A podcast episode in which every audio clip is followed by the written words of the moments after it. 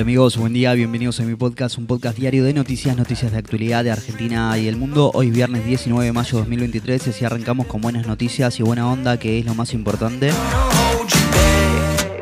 Cuatro o cinco noticias para arrancar el día bien informado. ¿eh?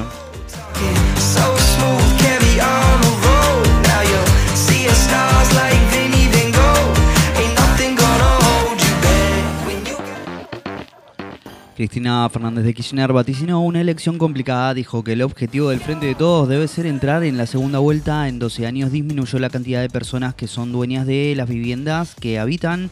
Se suspendió el paro de colectivos en todo el país previsto para hoy. Estas y otras noticias importantes de las últimas horas. ¿eh? Arranquemos.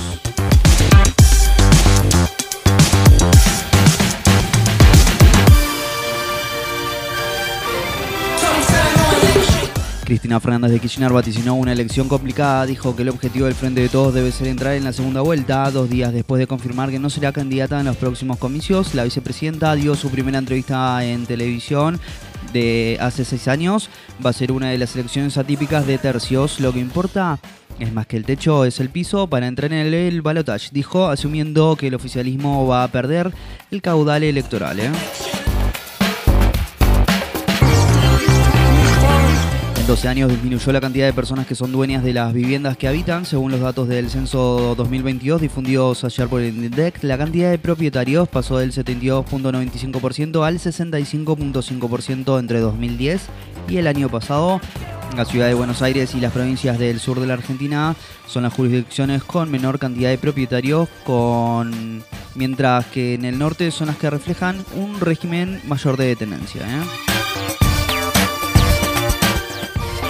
Se suspendió el paro de colectivos en todo el país previsto para hoy. La ministra de Trabajo Raquel Kelly Olmos dictó la conciliación obligatoria y dejó sin efecto la medida de fuerza por 24 horas que pretendía llevar adelante la Unión de Tranviarios del Automotor, la UTA, que iba a afectar a todas las líneas de colectivo, tanto las que circulan en el área metropolitana de Buenos Aires, en el AMBA, como las que hacen en el resto del país. La UTA exige cobrar un incremento retroactivo para que el básico desde abril último sea 262 mil pesos, además de un bono por única vez y no remunerativo de otros 32 mil pesos, ¿eh? y viáticos diarios para todos los trabajadores del sector.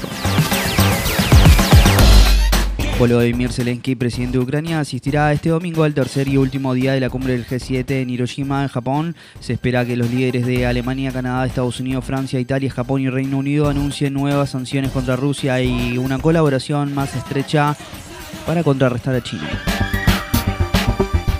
La unidad piquetera, la UTEP, movilizaron casi 300.000 personas hacia el Ministerio de Desarrollo Social en reclamo contra las políticas de ajuste y advirtieron si no hay respuesta se profundizará la lucha.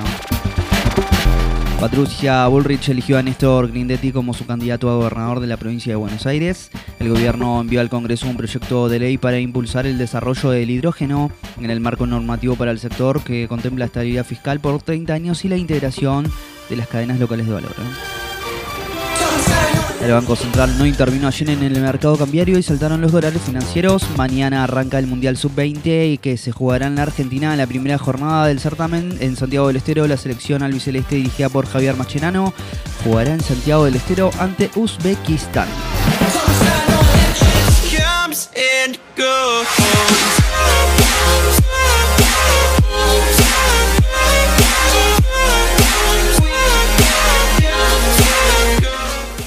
Si yo hasta acá te lo agradezco mucho, no olvides suscribirte, darle al follow y compartir. Te espero el lunes con más y más noticias y buena onda, que es lo más importante. Chau, chau.